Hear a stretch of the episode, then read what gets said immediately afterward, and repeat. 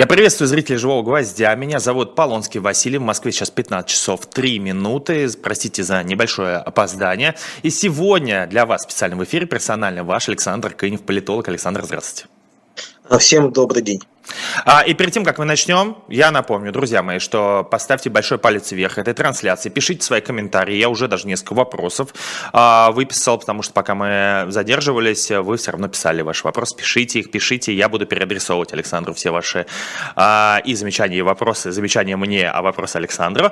И, конечно же, подписывайтесь на наш YouTube-канал «Живой гвоздь» и обязательно распространяйте наши видео в соцсетях. А мы начинаем. И, конечно же, Александр, главная тема, которая сейчас нас интересует. Мне кажется, нет лучше гостя, чем вы, чтобы это обсудить. Это выборы. Вы написали большой материал, я его специально прочитал перед тем, как начать разговаривать с вами. И хочется начать, я всем советую, попрошу наших продюсеров, чтобы мы оставили э, ссылочку в описании к этому видео на вашу статью, потому что, мне кажется, это важный материал. А с вашей точки зрения, вот вы в статье говорите, что российские власти пришли во внутреннюю политику в этой статье. А с вашей точки зрения, я просто, может быть, это пропустил или не понял, с вашей точки зрения, они пришли только на выборы во внутреннюю политику или все, теперь власти вернулись во внутреннюю политику и будут заниматься ближайшие годы только ей? Э, давайте я отвечу, да, только перед этим маленькая ремарка. Э, то, что вот вы э, упомянули, это только первая часть. То есть я написал действительно для большой материал про эти выборы, то есть чтобы человек, который его прочитал, в общем, имел полное представление о том, что это такое. То есть кто избирается, где избирается и что, что, что при этом говорит. Вот сегодня вышла первая часть, завтра будет вторая, и в четверг будет третья. То есть это, это материал из трех частей. Соответственно, значит, заходите там на мой телеграм-канал. За, вот сегодня, завтра, послезавтра все они выйдут. А, все, вот они также будут на сайте Moscow Times, и они будут, соответственно, на телеграм-канале тоже Moscow Times. Там, там, там, там все это будут. Там есть таблички по всем регионам. То есть вам не надо мучиться искать, как, о, о чем идет речь. Там, там вы зайдете, увидите таблицы, название региона, сколько депутатов избирается, какая система. Все это там внутри есть. Э, потом, так что в этом этом смысле это будет такой у вас путеводитель по предстоящим выборам. Я еще и в ближайшие дни, вот материалы выйдут, я еще отдельно у себя на телеграм-канале по каждому региону выложу просто список э, партий, кто в этом регионе зарегистрирован и кто лидеры списков. То есть это сделаю, я у себя выложу такой справочник для всех, кому это будет интересно, может быть, даже сегодня или завтра. Сделаю дополнительно. Это к этим материалам уже прямого отношения не имеет. Это некая дополнительная справочная информация, поскольку наши, наши избирательные комиссии в, э, в таком э, сконцентрированном виде э, таких материалов вообще не публикуют. Они могут только название партии указать, а все остальное типа ищи сам, составляй сам. А, как известно, на, у нас сайты устроены так, что зачастую даже люди, в общем, грамотные, э, заходят в них и ничего найти не могут, потому что материалы разбиты на 25 кусочков, их нужно находить и складывать вместе, и тогда вы получаете общую картину. А, а так никакой интегральной картины вам никто не даст. Но возвращаясь к вашему вопросу по поводу а, внутренней политики. А, ну, конечно, то, что происходит сейчас, это возвращение вынужденное, а, оно вынужденное по двум причинам.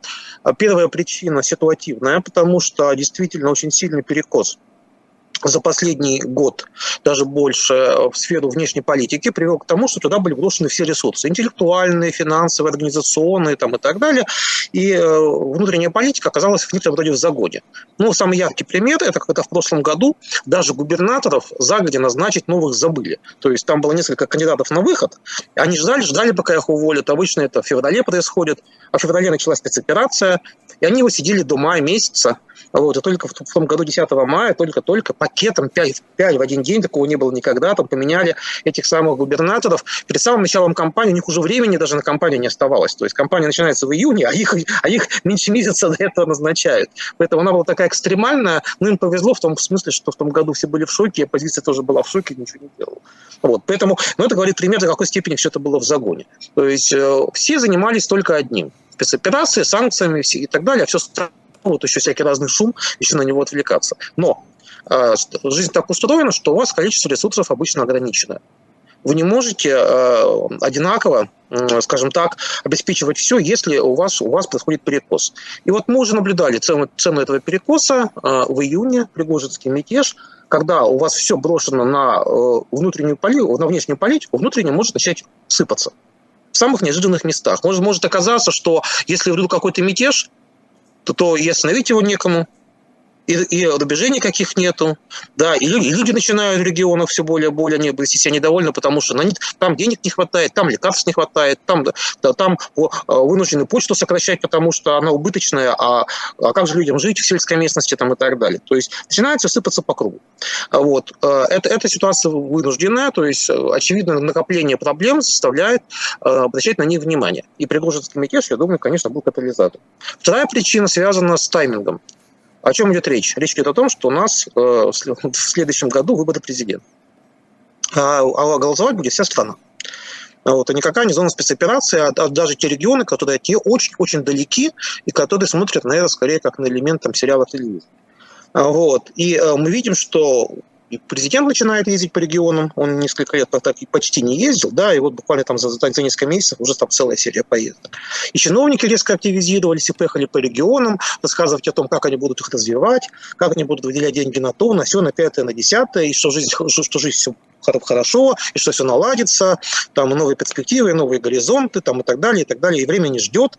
И, и, в общем, так что в этом смысле и объективное накопление проблем внутри, и неизбежность э, заниматься э, внутренней политикой, потому что впереди выборы, все вместе ведет к тому, что да, в этом году внимание к ней намного более а, активное, широкое, чем оно было год назад. Так что да, как бы, а вот что будет дальше, сказать нельзя, потому что, ну, может так получиться, что да, выборы пройдут, результаты подведут, успокоятся, скажут, все, проблему решили, вот, ну, остальное будет зависеть от того, какая будет экономическая ситуация в следующем году, что у нас будет за спецоперацией, будет продолжаться ли она, да, или будет какая-то заморозка все-таки, да, более, более-менее долговременная. От этого все будет зависеть. А как... Кроме того, надо понимать, что экономические проблемы же, они имеют статус такого такого накопительный. Э, у любой системы есть э, там, запас прочности. запас прочности может хватить на год, на два там, и так далее. Вот, на мой взгляд, как раз в прошлом году, делая катастрофические прогнозы, очень многие не учитывали запаса прочности системы да, что, что всегда есть какие-то страховочные механизмы, компенсирующие механизмы. Вот э, в этом смысле там следующий год уже два года пойдет, да, жизни в новых условиях там и так далее.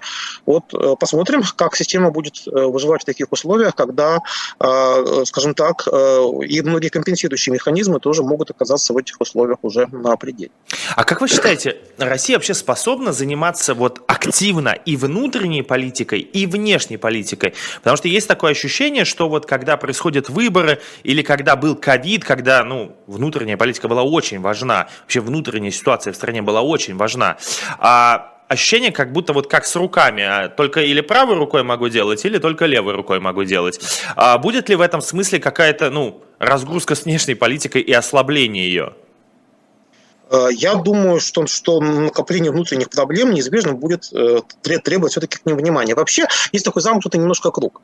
Э, очень часто внешнеполитические истории начинаются как реакция на внутренние проблемы с целью отвлечь внимание, там, сломать повестку, и так далее. То есть, ну, многие, например, убеждены, что там присоединение Крыма в 2014 году было реакцией на протесты предыдущих лет, падение рейтингов, да, и попытка, значит, все перезагрузить, обнулить, чтобы люди вообще перестали думать, там, забыли про 2011 год, а, понима, а, уже, а преисполнились, значит, там, гордостью, что вот, началась новая жизнь, мы там что-то добились такого мифического, там, да, и так далее. Вот, э, есть те, кто считает, что и прошлый год тоже был такой попыткой э, решить таким наскоком э, внутренние проблемы накопившиеся, да, просто разрубить Гордиев узел, да, и все перезагрузить по новой. Только вот оказалось, что ценой перезагрузки э, стал новый виток внутренних проблем, гораздо более тяжелых, совершенно других, чем были до этого.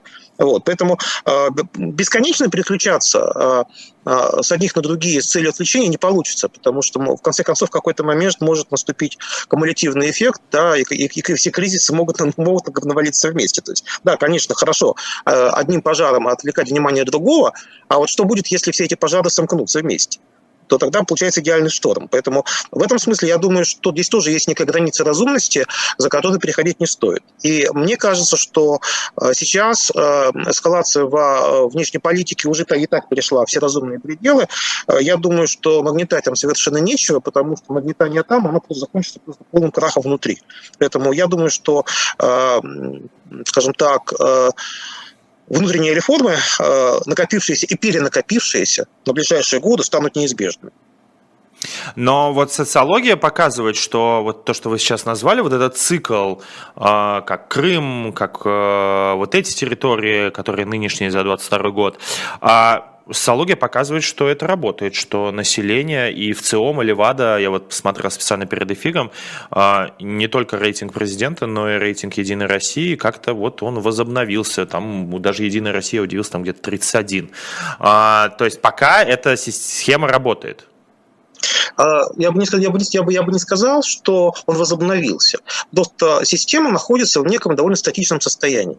То есть, а, что, что, чтобы, чтобы статика менялась, а, должны происходить какие-то радикальные изменения, скажем, в сфере конкуренции да, и, там, и так далее. А вот в этом смысле просто есть некая статика. Да? То есть власть делает все, чтобы большинство жителей страны считало, как будто все так, как будто вот, ну, вот, ничего страшного не происходит. Да? Что, что мобилизации все вообще нет и нет. Оппозиция пытается, так, как бы уехавшая, расшатать ситуацию внутри, там, каждый пару месяцев нагнетает очередную панику, что вот со дня на день неизбежно случится, вот мы все посчитали, это неизбежно. Проходит там, вот, ну, вспомните, конец прошлого года, сколько было воплей, там, что 5 января, нет, не 5, 20 января там, и так далее. Ничего не случилось, ничего не произошло там и так далее. То есть они вот э, сами, сами себя в чем-то убеждают, им так хочется, так хочется вот и э, всех попугать, чтобы, чтобы там э, все убежали, кто еще не убежал, да, к ним в объятия, там, к родным там и так далее, а ничего не случается. Вот. Сейчас очередная серия происходит там и так далее. А, в реальности власть, конечно, э, понимает Э, то, что крайняя дестабилизация внутри по ней очень сильно ударит, делает все, чтобы ее не было, и делает все, чтобы у людей в максимальной степени сохранялась иллюзия ощущения прежней привычной жизни. И надо сказать, что в принципе э, эм, это удается. Я вот, я вот периодически, скажем, вижу какие-то тексты людей, которые уехали по разным причинам, периодически приезжают там в Москву, говорят, вот, поехал в Москву, посмотрю, как она живет. Пишут потом какие-то шоковые репортажи. Такое ощущение, что вообще ничего не происходит. То есть люди радуются, ходят, едят мороженое, там, значит, там ходят в рестораны, в кафе, там, катаются на колесе обозрения, что-то еще там, и, так, и, и пишут там кто-то возмущенные, э, значит, тексты, что вот как же они так могут, там же, там же люди гибнут, там, и так далее. Кто, кто-то пишет наоборот восхитительно, надо, надо же, вот как люди выживают, там, и так далее. То есть какая степень адаптивности, там, и так далее. Но так жизнь устроена, да, и власть делает все, чтобы действительно люди в минимальной степени все это ощущали. Конечно, э, на уровне шума, на уровне разговоров это присутствует. Я, скажем, видел э, по нескольким регионам, не показывали результаты фокус-групп э, в этой компании. Фокус-группы – это, э, ну, как наши слушатели, наверное, кто-то знает, кто-то нет, социология бывает количественная и качественная. Количественная – это вот то, что нам говорят в виде вот циферок, да, что вот столько-то опрошенных, значит, там что-то ответило. А, вот, а качественная – это когда люди не, не просто, просто отвечают, а уже в узком каком-то кругу, обычно фокус-группы – это небольшое количество людей, там, ну, сколько человек, 10 там примерно. Вот, они углубленно отвечают отвечать на какие-то вопросы, отвечать почему. Да, то есть вот э, дают, свою как бы некую мотивацию. И вот, э, вот то, что я видел по этим фокус-группам, оно говорит о том, что люди понимают о том, что происходит, они этим озабочены.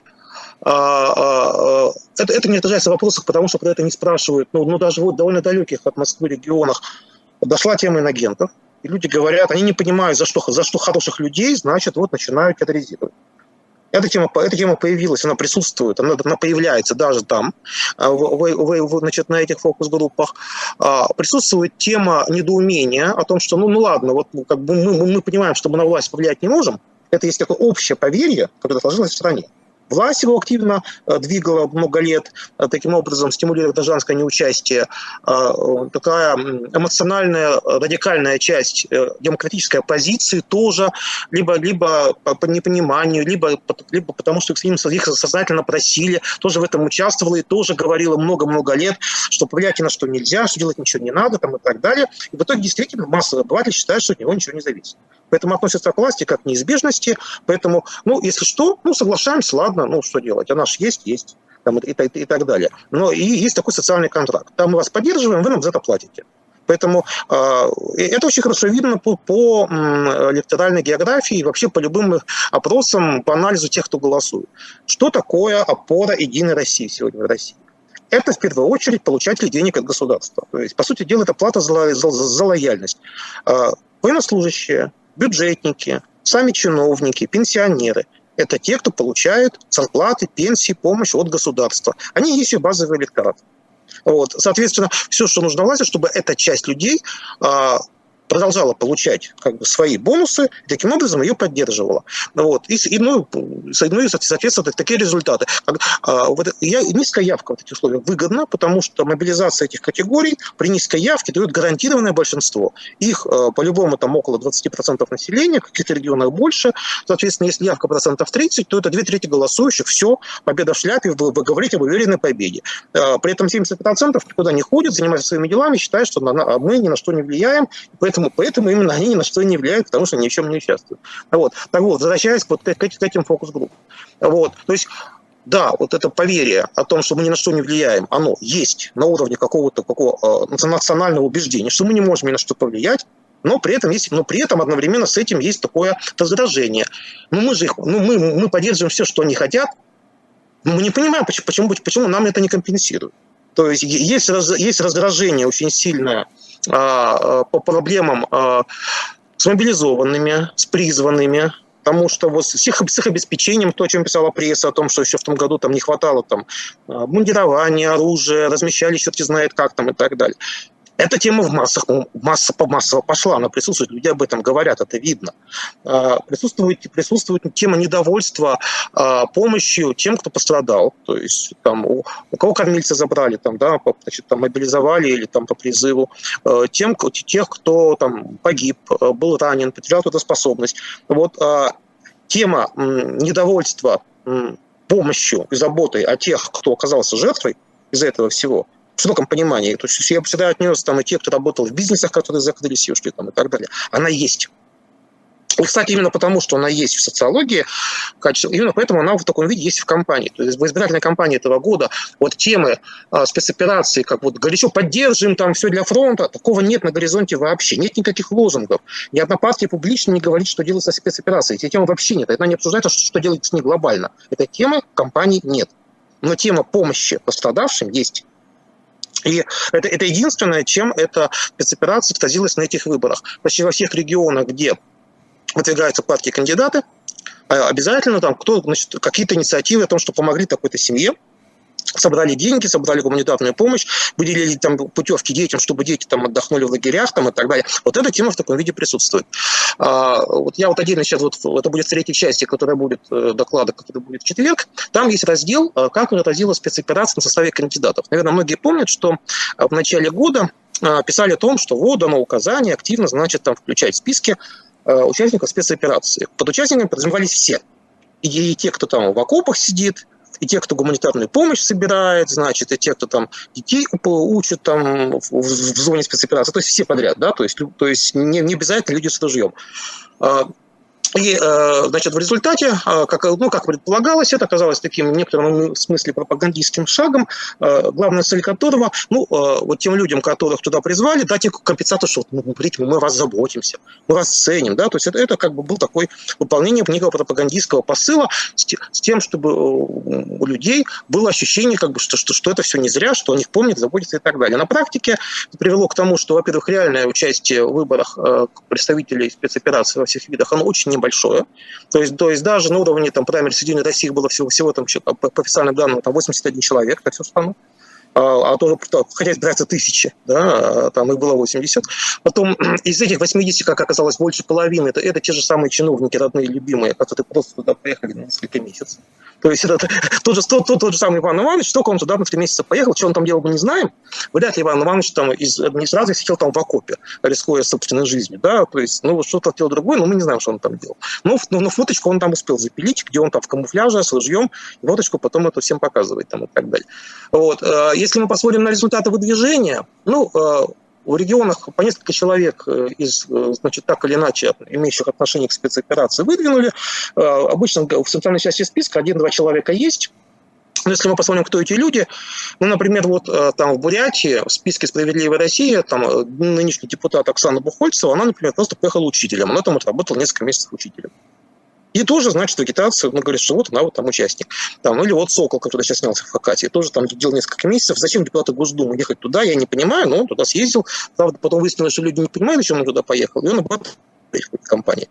Значит, например, в списке партии «Новые люди» а, в Якутии а, есть списки женщин, у которой сын был мобилизован, да, и там и был ранен.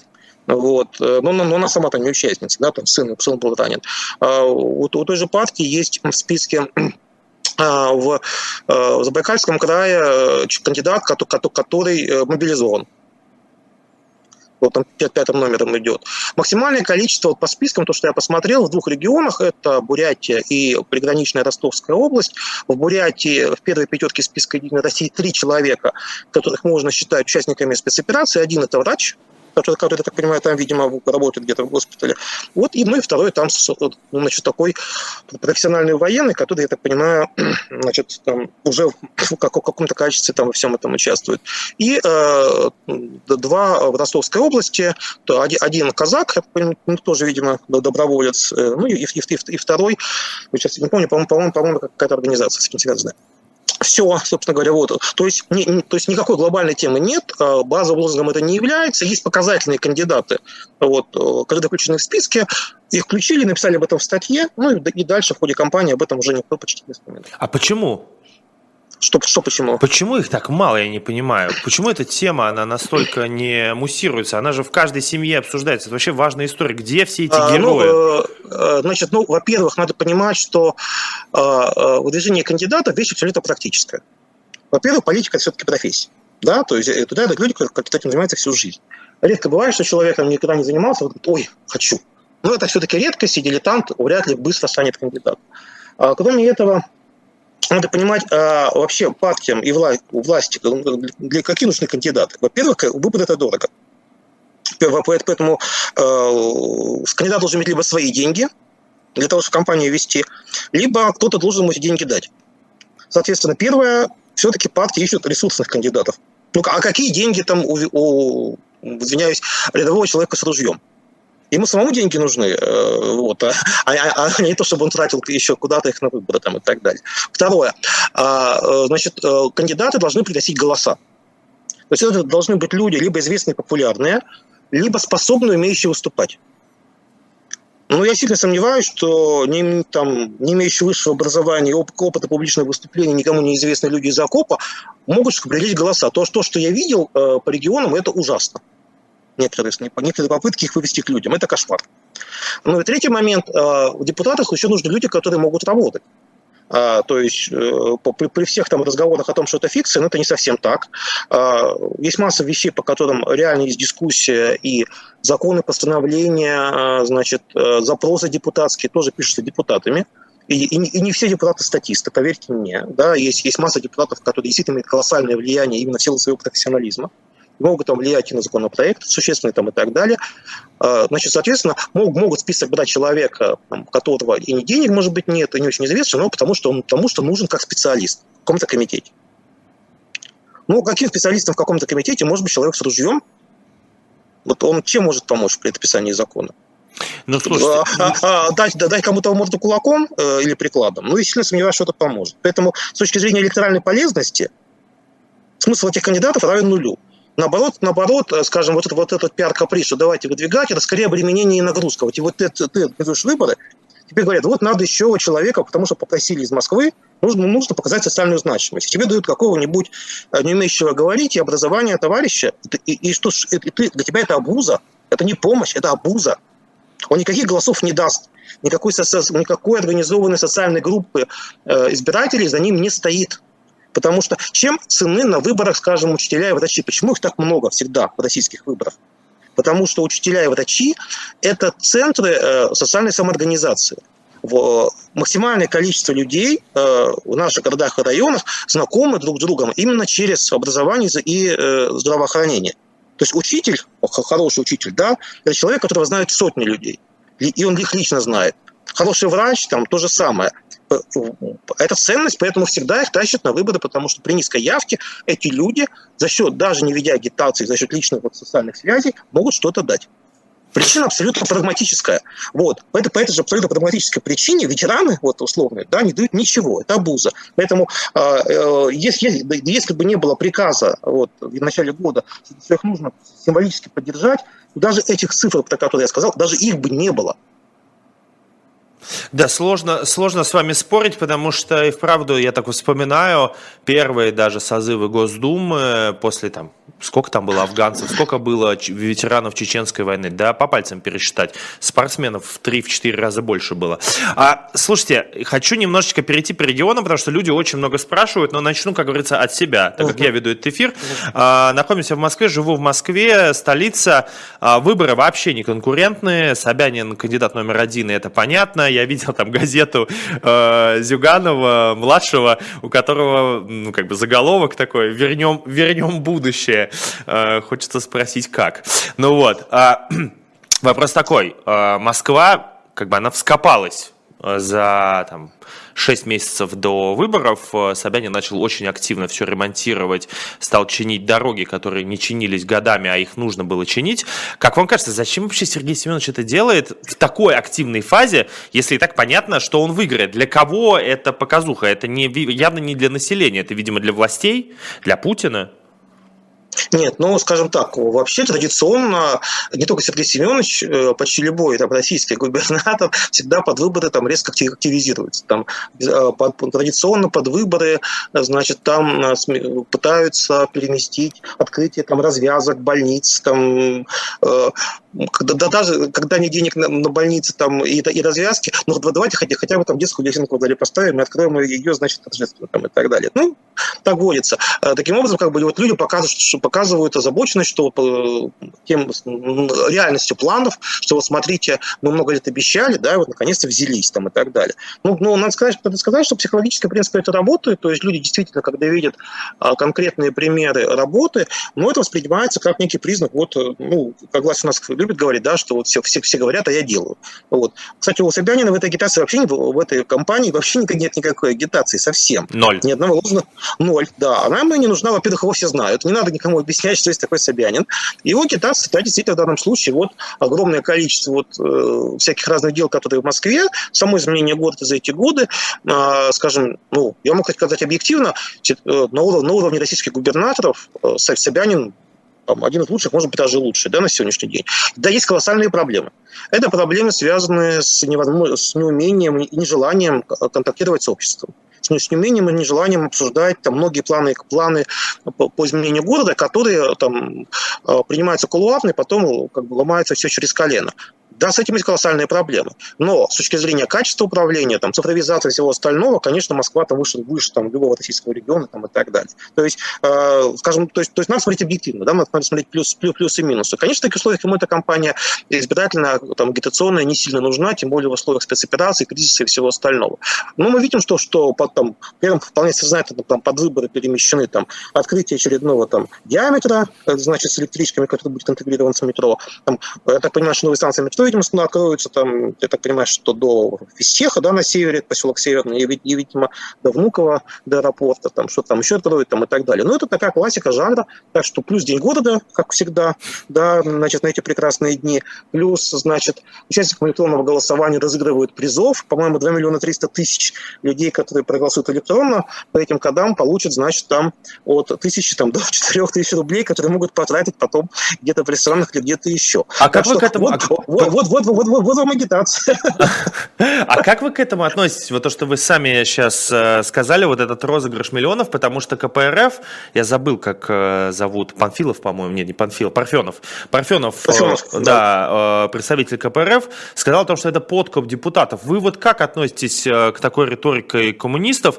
Потому что, ну, как бы, это не первый раз такое происходит, розыгрыши и так далее, но на этот раз это связано именно с электронным голосованием. Вот ваше отношение к этой предъяве, которую кинули коммунисты Собянину? Я к раздаче денег за участие в выборах отношусь резко отрицательно. То есть, э, Москва, Москва не пионер, у нас таких розыгрышей в истории страны за последние там, 10-15 лет было много.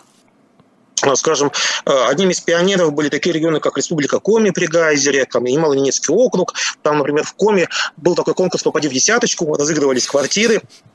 Автомобили, микроволновки, холодильники там, и так далее. Что только в регионах не разыгрывали. Там, э, самое, самое дешевое там, билеты на дискотеку еще могли разыгрывать там, и так далее. Так что раздача денег там, за электронное голосование в этом, в этом смысле там, это не первый, не, наверное, не последний случай.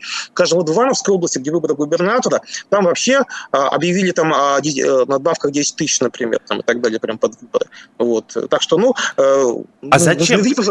Видимо, видимо, случайно ну, повышает уровень социального оптимизма да, значит, стимулируют тех, кого могут стимулировать там, и так далее. Но надо понимать, что а, здесь есть такой, такой, такой момент, что а, стимулирование людей деньгами – вещь обоюдоострая.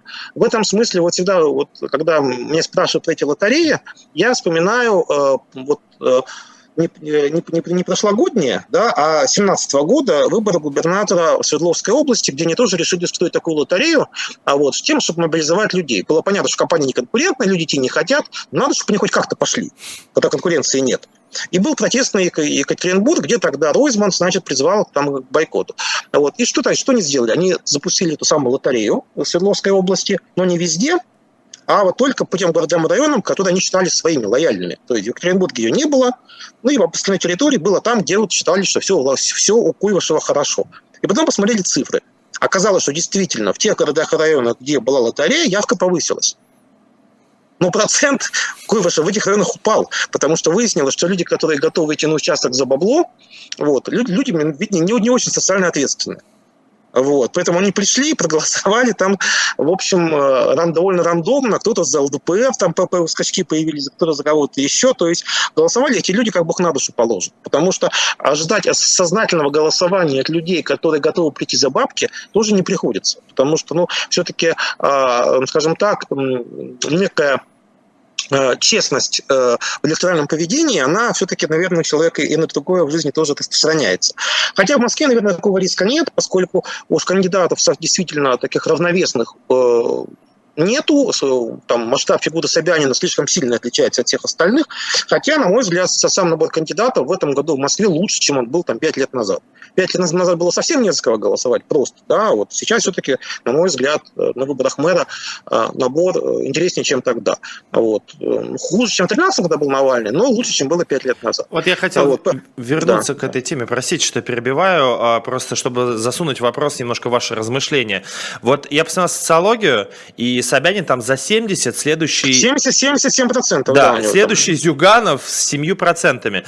Вот мне кажется, что мы недооцениваем вообще те выборы с Навальным, которые были, uh-huh. когда он набрал 30%, что это в реальности был очень крутой результат тогда. Это был, это, был, это был гигантский результат. 27% по Москве. Это лучший результат второго кандидата на общемосковских выборах за всю историю российских выборов в Москве за 30 лет когда голосовал весь город.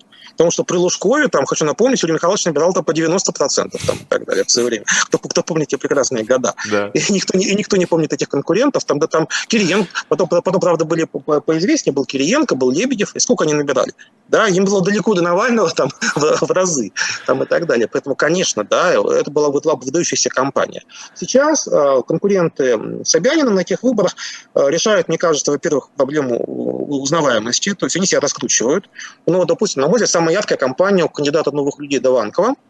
Э, вот. Э, она яркая, креативная, она очень позитивная, то есть, в общем, э, она работает вот на, скажем так, на, будущем, на, на позитивных эмоциях, молодые люди, теплые цвета, действительно там неплохо подготовленная программа развития города, это очевидный вот заход на, на, на, на, на то, чтобы, во-первых, люди узнали этого человека, да, он был никому не известен до этой, этой компании, плюс это задел на будущее, потому что очевидно, что, э, скажем, Мосгордума уже очень близко, 5, полномочий 5 лет, 19, значит, у нас в следующем году Московская городская дума.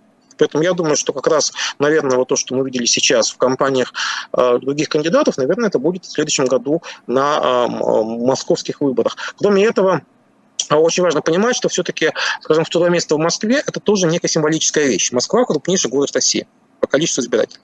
Да, там более 7 миллионов с лишним. Соответственно, быть в Москве вторым это не, это не только почетно, но это символически важно, потому что это вопрос, а вот э, власть, она с кем в первую очередь должна говорить? Кто ее условный оппонент в некой, в некой дискуссии развития города? Какой-нибудь Зюганов со своими планами вернуть будущего? Как вопрос, а будущее это какой год? Вы какой год хотите нам вернуть? 96-й там, или 85-й? Да, вот какой вы год нам хотите вернуть? А может, 37-й там, и так далее. А вот. Э, либо все-таки это а, уже другое поколение, которое заинтересовано в том, чтобы была бы нормальная человеческая жизнь, чтобы Москва была и оставалась а, европейским городом, оставалась частью мировой культуры, мировой экономики и всего остального и так далее. Вот кто должен быть партнером власти по дискуссии развития города? Какие-то консерваторы из прошлого или все-таки люди, которые хотели бы, чтобы Москва развивалась? И вот в этом смысле второе место имеет большое значение. Вот, и, и э, ну вот, скажем, социология, которую вы назвали, там, да, в идет Зюганов, э, вот как раз его там догоняет Даванков, там у них э, разрыв там полтора процента примерно, потом идут уже кандидаты там ЛДПР «Справедливая Россия», вот, Даванков растет, вот, но лично, на мой взгляд, если бы, скажем, он бы, он бы получил бы там сопоставимый с Зюгановым, это был бы символически очень хороший знак с точки зрения вот, э, того, э, как э, власть будет видеть э, горожан, да, и кто будет восприниматься как главный партнер по политической дискуссии развития города в дальнейшем. Это было бы очень позитивно. А сейчас перед выборами, как я понимаю, команда Алексея Навального предложит свой вариант, как голосовать. А, я думаю, вы читали их вообще посты до этого. Вообще, как считаете, в нынешней ситуации это все еще остается какой-то рабочей схемой? Э, очень намного меньше, чем раньше, потому что мы не знаем, скажем, сейчас вообще объем аудитории российской, да, которая способна э, этим призывам, скажем так, эм, подвергаться.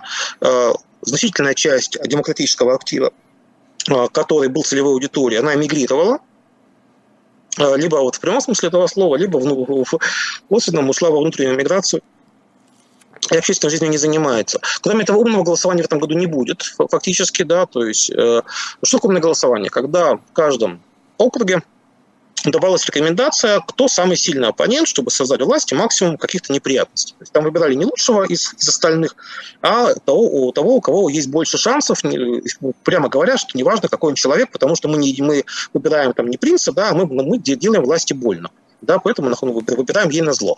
Вот. Но, но чтобы сделать этот список, э, значит, э, за кого голосовать на зло, надо иметь некую аналитику. Страна большая, округов много, кандидатов еще больше. Вот э, как, находясь там в Москве или сейчас там, что они, они находятся за границей, там кто-то в Вильнюсе, кто-то в Лондоне, где-то еще, вот как, находясь там, понять, например, какая конкуренция в каком округе, там, в Якутии, в Бурятии или в Забайкалье кто им эту информацию даст, да, вот, или это нужны эксперты какие-то местные, или это нужна какая-то социология там и так далее.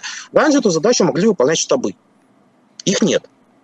Они закрытые, э, разгромленные, люди посажены, эмигрировали там и так далее и тому подобное. Физически ее сегодня провести некому. И, и, и реализовать эту задачу нельзя, ее невозможно сделать. Можно сделать волюнтаристским методом тыка, как иногда делали они по, по тем регионам, где у них не было штабов. Но а потом отвечать за результат. Кроме того, в современных условиях а, любой выбор конкретных людей моментально вызовет крики и вопли людей в белых пальто о том, что вы что, да кого нам предлагаете, он же мерзавец. Там, он же, значит, там вот э, там что-то, что-то не то сказал, там и так далее, там вот э, э там куда-то, куда-то съездил, там что-то поддержал, за него тоже нельзя, там и так далее. То есть, то есть сразу начнется приход, приход в частности и поток личных оскорблений. Поэтому единственный в таких условиях способ, который они выбрали, он для них, мне кажется, в этой ситуации безвыходный, э, вернуться к стратегии 2011 года, голосуй за кого угодно, только не за кандидата власти. Вот и все. То есть э, вы выбираешь сам, мы на себя ответственность не берем, мы, никакого конкретного Пупкина не предлагаем, вот. мы просто говорим, что нужно голосовать на зло. Все. Да, то есть в этом смысле то, что они сделали, э, ну, это, я думаю, что в этом смысле вариант для них безвыходный, вот по тем причинам, которые я только что описал. Нельзя, просто нет механизма выбора, у них нет аналитики выбрать кандидатов, подходящих по округам.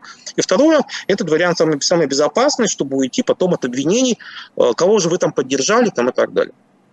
А есть вообще логика ходить на эти выборы? Просто я проглядел, во-первых, и ваш материал, посмотрел другие материалы, именно которые просто сухо рассказывают а, о разных выборах по всей России. Ну, как бы вот интересные, мне кажется, интересно, это просто, я зачем буду сам следить, это Хабаровск, выбор мэра, это просто интересно, там довольно большая, серьезная база протестного голосования, и мне кажется, там может что-то подобное произойти. Но вообще так по России есть ощущение, что нет логики человеку, который не поддерживает этот режим, ходить на эти выборы. Ну, вы возвращаетесь к тому, о чем мы говорили. Э, гражданское неучастие – это базовая стратегия власти, которую реализует много-много лет. И представители демопозиции, которые говорят о том, что участвовать не нужно, они просто подпевалы в, этом, в этой самой стратегии, которую сама же власть и организовала, и сама ее много лет стимулировала, и как бы она является базовой. Потому что э, у нее все хорошо. Единая Россия, давайте назовем вещи своими именами. Почему у Единой России нет идеологии? Нет идеологии. Все попытки там, сказать, что мы консервативная партия, сосал консервативная какая-то еще, но они ушли в никуда, потому что все равно никто этого не, считает, и никто так ее не ассоциирует. Партия власти и все. А в реальности, по сути, это типичная корпоративная партия. О чем идет речь? Кто у нас входит в Единую Россию? Руководители там, крупных предприятий, директора заводов, там, работники филиалов каких-то гос, госкорпораций, а, ректоры крупных вузов и вся, вся, вся верхушка этих крупных вузов, директора школ, главные врачи больниц, начальники почты, пенсионных фондов, все не входят туда. Что такое выборы по-российски? Когда эти самые начальники, большие и маленькие, всех своих подчиненных под выборы, значит, с помощью разных механизмов мобилизуют. Кого-то обзванивают, кого-то просят там, и так далее. Вот это и есть мобилизация по, по корпоративному принципу. У нас какие регионы голосуют за Единую Россию больше всего? По, ну, по протоколам, по официальным. Либо регионы клановые, да, патриархальные, мы, э, это э, часть национальных регионов, либо регионы, где очень большую роль играют всевозможные корпорации. Почему Ямало-Ненецкий округ у нас всегда там один из лидеров? Потому что это территория, где в основном доминируют корпорации с жесткой корпоративной дисциплиной. Естественно, работники этих корпораций там стройными рядами ну, им деваться некуда. Да? Там комиссии состоят из этих же работников этих корпораций там, и так далее. Поэтому это чисто корпоративная партия. Вот. Соответственно, все остальные им, по сути, не нужны. А в таких условиях избирательные кампании партии власти – как показывает практика, э, они не про мобилизацию. Они скорее, вы знаете, как элемент информационного присутствия. Ну, нельзя же провести кампанию, ничего не делать. Вот они и делают. Но делают это без огонька. Там, нужно там сколько, сколько нам плакатов сделать. Вот пишем так. Нужно 20 плакатов, повесили. Что-то еще. Губернатор встретился там, открыли там больницу там, и так далее. А во всех остальных они заботятся, поскольку, поскольку лишь бы там не было скандалов, не должно быть ничего плохого. А мы ровненько, спокойненько всех своих подчиненных по, по всем этим организациям, где наши начальники, всех приведем. Все остальные не нужны. Потому что если, не дай бог, они придут, может, может случиться страшное. Вот хочу напомнить, когда были выборы губернатора Иркутской области, когда выиграл коммунист Сергей Левченко, э, это был 15 год, как, как только люди узнали, что, оказывается, выборы не закончились, и, оказывается, будет еще второй тур, и губернатора Левченко сразу не выбрали, а там еще а, а, а все-таки оказалось, что он не такой популярный, что еще Левченко вышел, явка во втором туре выросла. То есть мгновенно оказались люди, которые считали, что, что ходить не надо, тут поняли, что, оказывается, это имеет смысл. И во втором туре все пришедшие почти проголосовали дополнительно за Левченко, и он победил.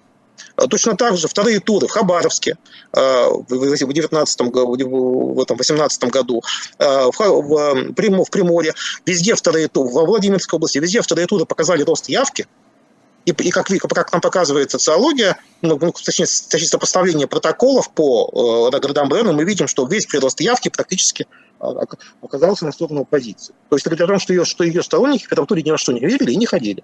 А когда сложился второй тур, они внезапно взяли и пошли.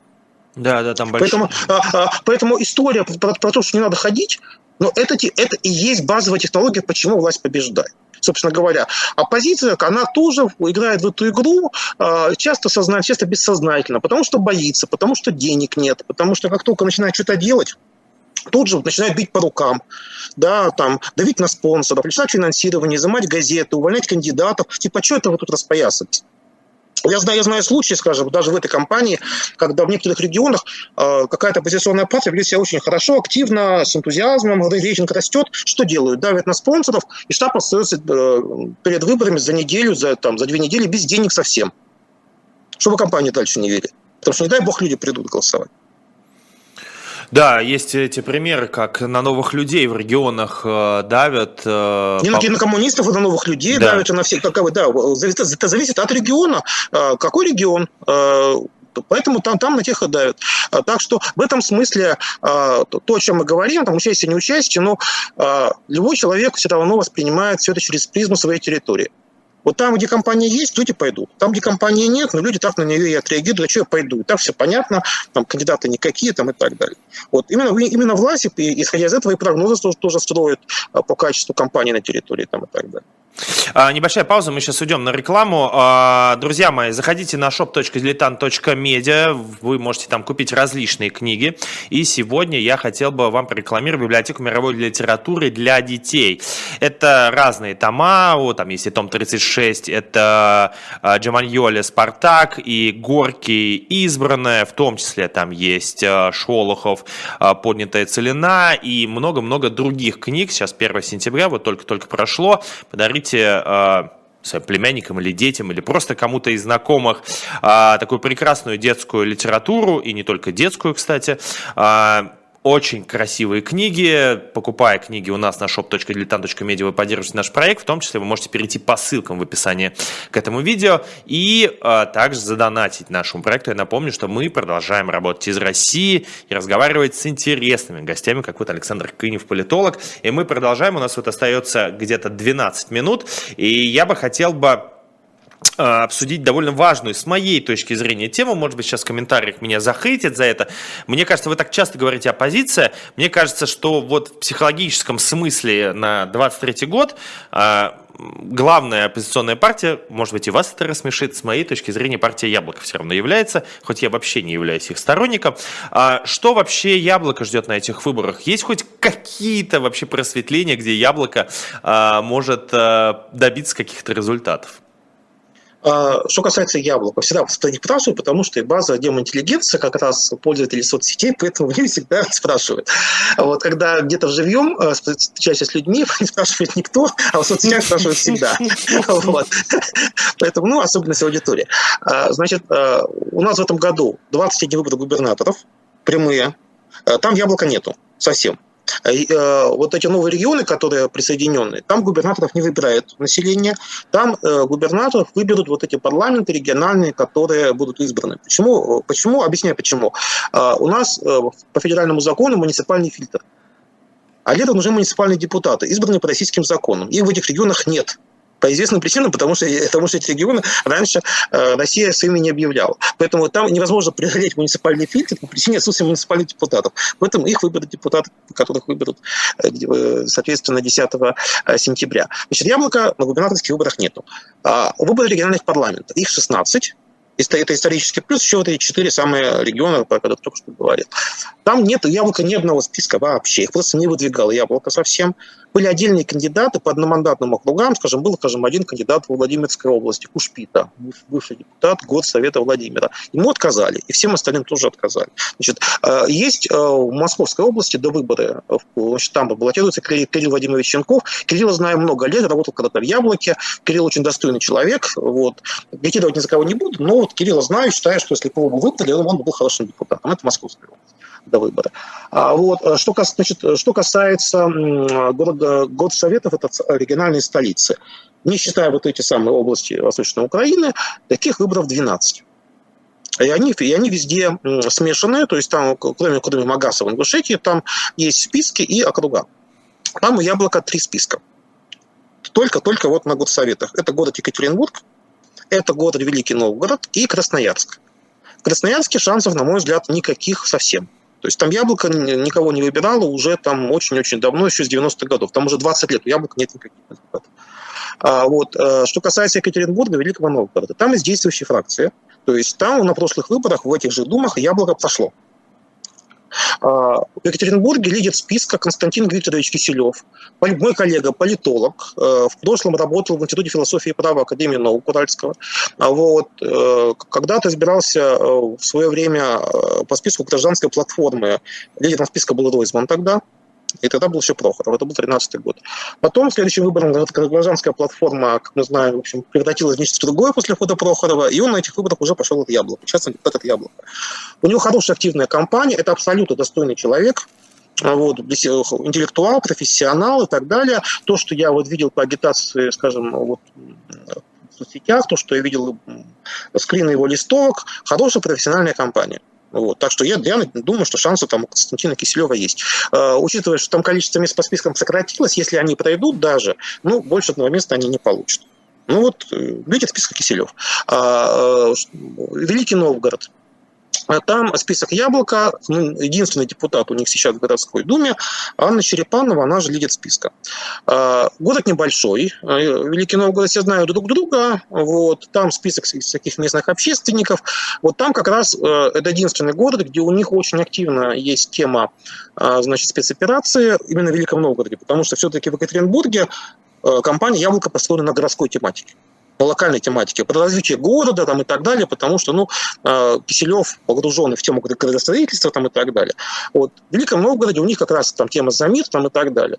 Вот, э, Посмотрим, чем это кончится, потому что все-таки на выборах локальных люди в основном голосуют, э, исходя из местных проблем.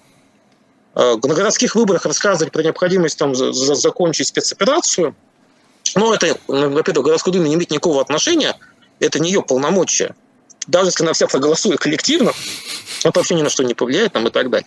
А, вот. А, поэтому а, мне кажется, что там, вот, ну, на мой взгляд, как человек, который сам всю жизнь занимался выборами, это технологически неверная совершенно история, которая сужает электоральное поле и отпугивает часть избирателей – Э, которые, в общем, по локальной тематике, может быть, быть, бы и согласились, и поддержали бы, да, но их вот это слишком сильно внешнеполитическое может отпугнуть. Э, поэтому не знаю, чем это кончится, это, это такой эксперимент. Э, ну, выборы пройдут, увидим. Явка низкая, будет город небольшой, поэтому если у них список сторонников, они его знают, эти люди на выборы придут, шансы будут. Но я не знаю, как у них организован штаб, я не знаю, если у них списки людей, которые за них голосуют. Не, велико много где неизвестно. Вот по яблоку я вам сказал. То есть вот, соответственно, три списка в трех городах. А, в регионах списков нету, кандидатов в губернаторы нету. Очень смешно. Тут прям к моему вопросу пишет Дмитрий. Какое счастье, что у нас Тульская область. Выборов нет.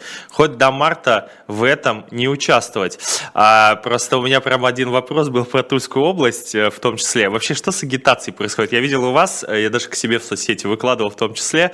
А, во-первых, в Якутии это прекрасная женщина Николаева, который был лозунг «Поспорим?» Или сделаю округ красивым и комфортным, или верну шампанское на НГ. Я попрошу режиссера показать, я скидывал две фотографии, как это выглядит. А второе, то, что из Тульской области, это вообще гениально.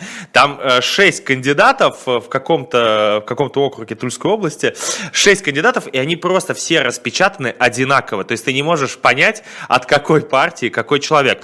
А, так всегда было? Или вот сейчас просто СМИ особенно как бы рьяно замечают такие совсем ну, какие-то адские проколы и так далее? Потому что я видел и ваши фотографии много перепощивали.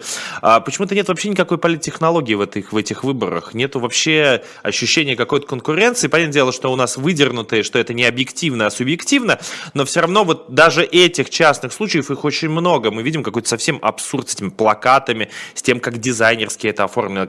С вашей точки зрения, почему отсутствует отсутствует какая-то конкур- конкурентная политтехнологическая борьба? Ну, первая причина – денег нет скажем так, а, объективно. Это действительно э, эти выборы почти у всех кандидатов э, крайне малоресурсные, на нем денег на консультантов профессиональных нету, занимаются самодеятельностью. То есть, скажем, особенно молодые кандидаты, например, они считают, что они все знают. Вот, то есть, дай, в лучшем случае не копируют какие-нибудь листовки, которые они нашли в прошлых выборах, просто там вставляют себе любимого, а все остальное берут с прошлых кампаний. Либо они креативят, как они умеют. Э, на мой взгляд, самый безумный креатив в этом, в этом году был в Хакасии, где э, после этого был задержан, и он был, он был оштрафован, то есть его нашли. Э, это был политтехнолог, работающий на ЛДПР, который выпустил в центре Абакана свинью, которую, которую покрасили, значит, символики КПРФ. Вот. Э, что было в голове этого человека, науки неизвестно, потому что он предложил свинью компании «Единая Россия» и Соколу, потому что все сразу решили, что это «Единая Россия» сошла с ума. Потом выяснилось, что это не она, это какие-то безумные политтехнологи, работающие на ЛДПР. Вот. Но когда это уже выяснилось, я думаю, негатив компании «Сокол» уже был нанесен. Вот. Потом, ну, ну, это, конечно, полная дикость. Просто знаменитый марш бомжей, который был в свое время организован в Красноярске значит, э, э, с целью дискредитировать Лебедя. И, и там они несли плакат «Александр Иванович Лебедь – наш экзистенциальный выбор». Но, но, но, но это были проклятые 90-е годы, сейчас такого, конечно, нет. А вторая причина, почему мы видим вот это вот такое разнотравье заключается в том, что э, спецоперация ставит в очень тяжелое положение. Занимать какие-то четкие общероссийские позиции в виде лозунгов очень проблемно. То есть горячо поддерживать то, что делает власть, э, на базе лозунгов нельзя, потому что возникает вопрос, а зачем тогда вы нужны? Если вы за власть, то мы за власть и проголосуем. А если критиковать, то что? Сразу возникает вопрос, а в современных условиях, а что можно критиковать, а что нельзя? Поэтому э, результат оказывается очень простой. На федеральном уровне никаких глобальных идей ни одна партия не выдвигает, по сути дела. Их нет. То есть мы, мы привыкли, что всегда есть некая базовая стратегия партии, она выражается в неких лозунгах сквозных, какие-то единые листовки, по сравнению единые газеты, и э, эти базовые общероссийские лозунги дополняются локальными. Вот в этой кампании почти все партии ушли от единых общероссийских лозунгов в локальные. А, потому что когда вместо одной большой идеи у тебя много маленьких позитивных нишевых, ну, ты вот за счет этой, вот массовости вот этих нишевых инициатив э, создаешь, создаешь какой-то образ. Вот. Именно, именно так, скажем, построены кампании, допустим, там, новых людей или ЛДПР. Много позитивных инициатив, направленных там, вот, на, на, на, на, на молодежь, на бизнес, на блогеров, на кого-то еще. Они про развитие, ну, ну, ну, ну никакого какого-то глобального лозунга нет и так далее. Вот именно в этом проблема компании КПДФ, например, в этом году и компании «Справедливая Россия», потому что а, что-то общероссийское внятно они сказать не могут. Они не могут сказать, что мы горячо поддерживаем власть в режиме спецоперации. И вдруг сразу скажут, нафиг вы нужны. Да, собственно, мы, мы те, кто за, они и так пойдут голосовать за Единую Россию. Там, и так далее. Поэтому в результате получается, что а, а, это общая стратегия уходить в частности, то есть говорить о мелких частных проблемах, а не говорить о больших, потому что о больших опасно. Ну и второе, нет денег. Э, соответственно, когда э, центральный штаб из Москвы денег в регион не дает, кандидат находит, что находит, вот, и часто вот мы видим сейчас, что э, за неимением денег просто многие используют только бесплатную там, площадь газетную, бесплатное эфирное время.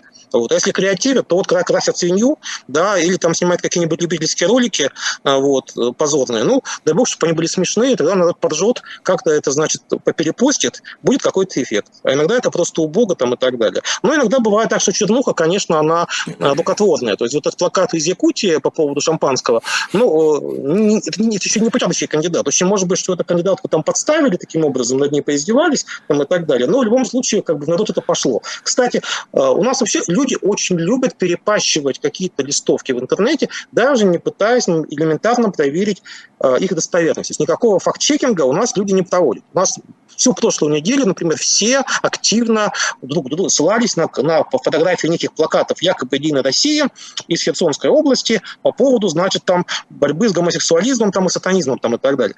Вот. Но, насколько я понимаю, это был фейк такого плаката в жизни не существует, то это, это, это некий фотошоп. Ну, ну вот никто да, как бы не защищает Единую Россию, но все-таки давайте э, там не доводить ситуацию до абсурда и постить то, чего не было. Вот, потому что, ну, как бы плакаты, которых не существовало там и так далее. У, у, у них хватает своих косяков, которые, которые, которые не надо придумывать. зачем э, вот, заниматься чернухой, я не очень понимаю. Поэтому, да, компания вот такая, какая она есть.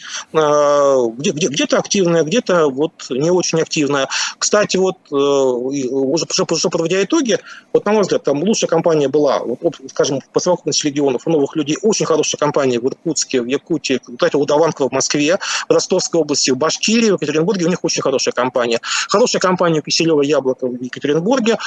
Хорошая компания была ЛДПР э, в Красноярске, лидер списка Александр Блесков. Вот. На мой взгляд, как бы, там были очень неплохие ролики, можно спорить об их качестве, но они очень четко попадающие в целевую аудиторию ЛДПР в Красноярске. Там выборы городского совета и выборы губернатора одновременно. Хорошая у них там была компания. Александр, а, у нас, да. к сожалению, к сожалению, подходит время к концу. Я даже не задал половину вопросов, а, потому что очень много вопросов еще по выборам, и это правда интересно. Зрители спрашивали по отдельным округам, но у нас закончилось, к сожалению, сожалению, время. Спасибо вам огромное. Персонально ваш был Александр Кынев, политолог. До свидания. До свидания. А для вас вел этот эфир Полонский Василий. А, смотрите после меня курс Потапенко. Дмитрий Потапенко, предприниматель, будет в эфире «Живого гвоздя».